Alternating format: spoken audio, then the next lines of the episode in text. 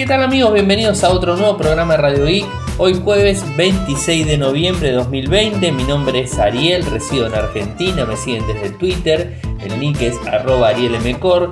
En Telegram nuestro canal Radio Geek Podcast. Nuestro sitio web infocertec.com.ar. Como todos los días realizamos un resumen de las noticias que han acontecido en materia de tecnología a lo largo de todo el mundo. Y bueno, los, los títulos son... Netflix está probando una función muy interesante. El Nokia 93 PureView 5G estaría retrasado hasta el próximo año. Europa quiere que los móviles sean más fáciles de reparar. Un rumor hablaría de que habría un Galaxy Note en el 2021. Redmi Note 9 Pro lanzado. También el Redmi, el reloj, el primer Redmi reloj lanzado. Y por último, la versión RTM de Windows 10X llegaría en diciembre. Estos son los títulos del día, como verán, digamos, mucho hay con el tema del Black Friday, o sea, hay muchísima, digamos, este, muchísima información y, realmente nosotros pasamos de largo porque son, este, son publicidades de ventas de dispositivos que están más económicos y un montón de cosas relacionadas a eso que está repleta la red, así que no, no, no, no hacemos eco desde Radio Geek o de Infocertec a lo que son los Black Friday, los Cyber Monday y todo ese tipo de cosas, es como que no, no hacemos mucho eco Sí, quizás noticias puntuales como consejos. Pusimos esta semana unos consejos para no verse afectado por el Black Friday y que no sean víctimas del phishing. O sea, o si hay phishing directamente en el Black Friday. Bueno, ese tipo de cosas que están más relacionados al, al uso intensivo que se le puede dar a las compras en línea. Bueno, sí, pero no hacemos este, eh, este, publicidad de productos que se estén vendiendo en cualquier país del mundo. Así que bueno, eso es para, para aclarar. Hay muchísima información en las redes, muchísimas informaciones en todo el RSS que tengo. Estoy plagado de leer cosas de Black Friday y eh, digamos este chollos, como le dicen, este calculo que se dice así en España, hay muchísimos, este, pero no, nosotros no, no nos hacemos eco de eso. Y la primera, la primera noticia que tenemos en el día de hoy es que Netflix está probando una función muy interesante. Vieron que hay una, hay una función en Netflix eh, que tenés la posibilidad de, ver del 1 al 10 las videos, las películas y los, los series más vistas en el país. Esto está en todos lados. Bueno, está buenísimo eh, porque tenés un ranking de los 10 más votados, los 10 más vistos. Bueno, según un reportero de, se llama Sakit Saha de C&P Global Market Intelligence, confirmó en Twitter que Netflix está probando una, una, nueva lista de unos 50 principales, que cumpliría la misma función que la lista de los 10 principales, pero le dará más contenido de oportunidad para poder brillar. Como hemos visto el top 10, a los miembros que les gusta saber qué es lo popular que van a elegir, esto es lo que dijo en Twitter, estamos probando si será útil mostrar una lista ampliada de títulos populares en todo el mundo, al igual que con todas las nuestras pruebas, solo los implementaremos si los miembros lo encuentran útil. Esto es lo que está diciendo. Zack dijo acceder a la lista de los 50 primeros en una PlayStation 4 de Netflix en el Reino Unido, eh, pero no lo vio así en la web, o sea, en la web no lo vio de esta forma, solamente en la PlayStation. Así que bueno, y hay una captura, o sea, hay una foto ahí que lo muestra, está puesto el tweet ahí en InfoCerte para que ustedes puedan verlo directamente. Así que está todo disponible para que tengan información. ¿Y qué pasa con Nokia? Y el 93 PeerView, que sería el dispositivo buque insignia de la compañía, eh, que tendría que estar lanzado ahora. Eh, pero al parecer se va a lanzar recién el año próximo, o sea, los primeros meses del año próximo. A ver, esto eh, hace dos años que no se lanza un buque insignia de Nokia. O sea, desde el Nokia PureView 9 no se ha lanzado otro dispositivo de gama alta. Así que bueno, tenemos ese dispositivo con línea 800 y no tenemos otro dispositivo. Eh, en este caso, el Nokia 9.3 vendría con supuestamente el último micro de Qualcomm. Eh, quizás a mí se me ocurre que el, el, tema de, de demorar el lanzamiento del Nokia 9.3 es justamente eso, es poder sacar un dispositivo con microprocesador más potente, o sea, con el 875, que sería el último que va a estar lanzándose la semana que viene. Eh, y bueno, de esa forma tener el último microprocesador disponible, el más potente, y que pueda competir con toda la gama de dispositivos que van a estar saliendo con ese micro. Eso quiero creer que es por eso que se está demorando. O sea, esperemos que sea por eso. Y si, por ejemplo, saldría con el 865 ahora, es como que el año próximo estaría siendo viejo ya el, microprocesador. Entonces, bueno, quizás por eso Nokia esté demorando el lanzamiento. Pero son eh, puras conclusiones nuestras. O sea, habrá que ver cuál es la situación.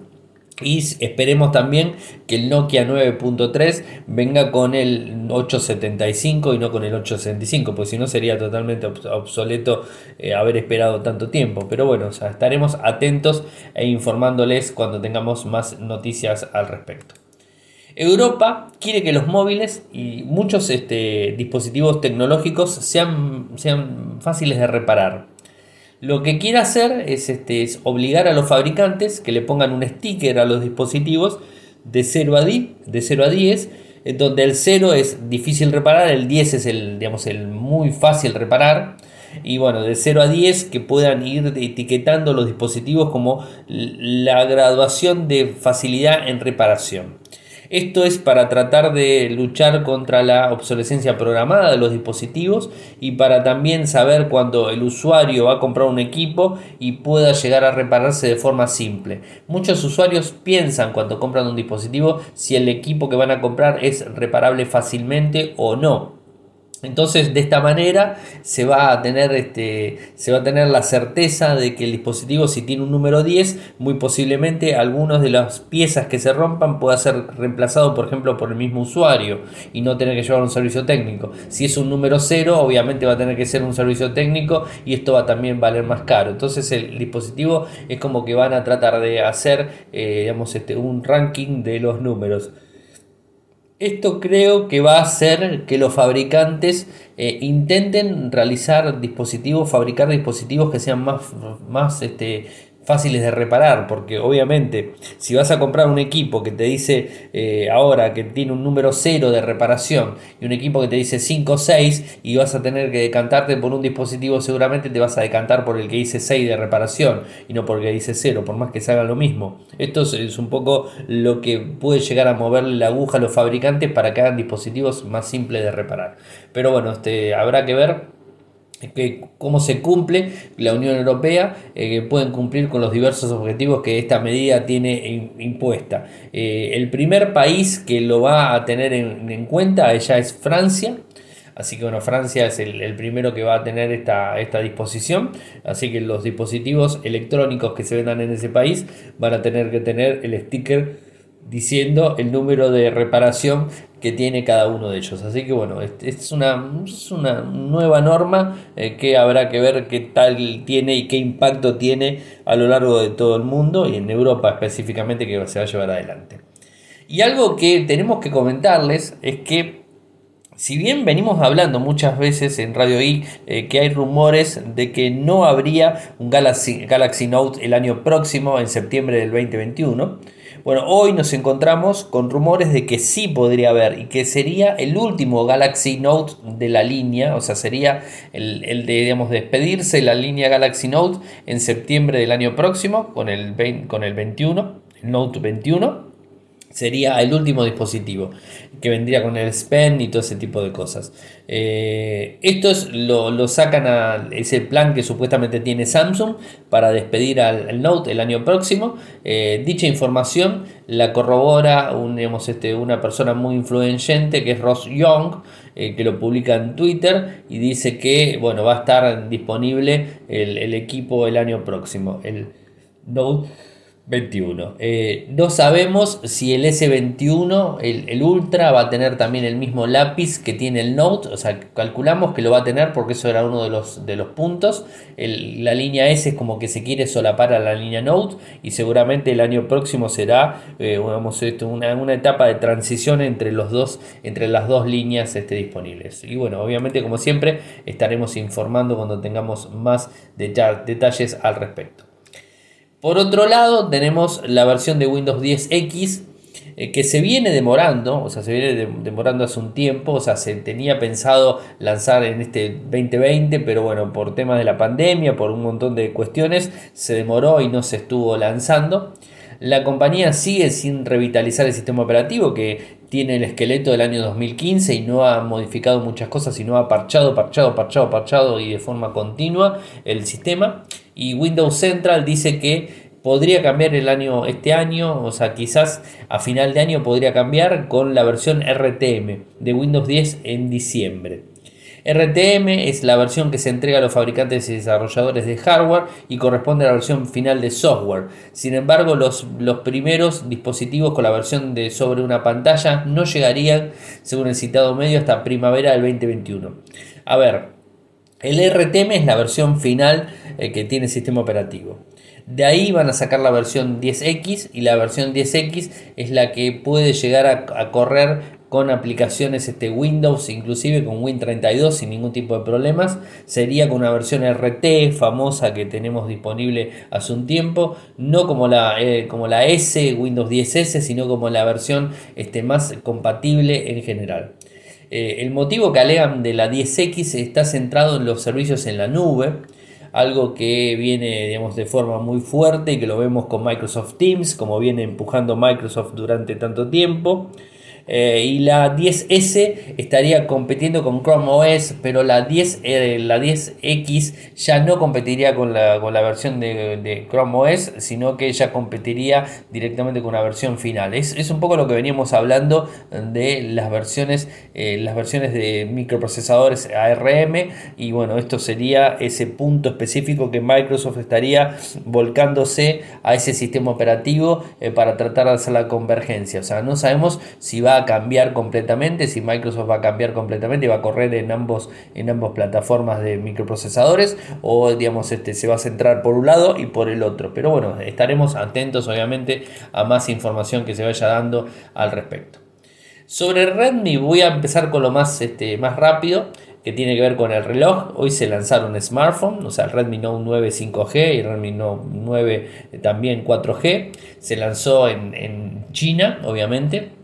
Y se lanzó el Redmi Watch, el primer reloj de, Redmi. Eh, tiene una pantalla de 1.4 pulgadas, es tecnología LCD TFT. Tiene 7 días de autonomía como reloj inteligente y hasta 3 semanas como reloj convencional. Es decir, si usas como reloj convencional te puede durar hasta 3 semanas. Tiene sensor de ritmo cardíaco, saturación de oxígeno en sangre y acelerómetro. Bluetooth 5.0, compatibilidad con Android 5 y iOS 10 tiene resistencia a 5 atmósferas, o sea que se puede sumergir hasta 50 metros. Tiene 60 modos deportivos, monitorización de sueño, eh, métrica PI, NFC, eh, tiene pesa 35 gramos. El NFC en principio está orientado a China. En China funciona. Habrá que ver si este reloj sale de, sale de China y lo venden, que seguramente va a salir. Eh, pero si el NFC va a funcionar, por ejemplo, en España, en Europa en general. Así que bueno, esto no lo, no lo podemos confirmar. El, dispositivo este es un, reloj muy similar a lo que es el Amazfit. Digamos, este, es muy similar a ese. Eh, está muy bueno cuesta 299 yuanes, algo así como al cambio en euros sería 40 euros y hay una promoción de 269 yuanes, algo así como 35 euros. Eh, pero como les digo, hay que ver si está disponible y como siempre saben ustedes que el precio que está de yuanes y lo pasamos a euros o a dólares eh, puede variar realmente porque en China los precios son más económicos que en el resto del mundo. Seguramente va a salir un poco más que eso. O sea, nosotros lo que hicimos fue la conversión de yuanes a euros, o sea, no, este, no sabemos el valor final que va a tener el dispositivo. Pero bueno, esto es un poco lo que se sabe del equipo. Y después del Redmi Note 9 Pro, es un 5G, eh, que es un teléfono muy equilibrado. Eh, es un equipo con una cámara principal de 108 megapíxeles, o sea, muy buena cámara, obviamente. Es 5G, esto no hace falta que lo diga. Tiene una pantalla de 6,67 pulgadas, una tasa de refresco de 120 Hz, es una resolución Full HD, es LCD tiene un microprocesador, un 750G, un microprocesador de gama media premium. Eh, viene con 6 GB de RAM a 128 de almacenamiento, 8 GB de RAM a 256 de almacenamiento. Eh, ¿Qué más? Trae un sensor principal de 108 megapíxeles, como les dije, un sensor de profundidad de 2 megapíxeles, un sensor de macro de 2 megapíxeles y un sensor de ultra gran angular de 8 megapíxeles. La cámara delantera es 16 megapíxeles. Una batería de 4820 mAh, carga rápida en 33 vatios. Soporte 5G, 4G, Wi-Fi 6, Bluetooth 5, NFC, puerto infrarrojos. Doble altavoz estéreo, jack de auriculares, Android 10 y capa de personalización MIUI 12. Eh, y después el otro dispositivo que se lanzó eh, fue el, el 9 común. O sea, el 9 común que digamos, este, tiene prestaciones este, más, más básicas como lo que era el Mi 9, eh, Mi 10 Lite del año pasado. Ese es un poco lo que tenemos. Pero bueno, es el Pro, es el más, este, el más eh, anunciado en el día de hoy, es el más fuerte dispositivo que se ha sacado de Redmi en estos momentos. Precio y disponibilidad. Eh, como les dije recién en el reloj, esto pasa exactamente lo mismo. Eh, de China puede salir más económico que lo que, lo que puede llegar a salir en, Europa o en Estados Unidos o en cualquier parte del mundo. Así que esto es un precio estimativo de yuanes pasado a, euros. El de 6 GB con 128 eh, cuesta 1.599 yuanes, algo así como 205 euros al cambio. La versión de 8 GB con 128 cuesta 1.799 yuanes, algo así como 230 euros al cambio.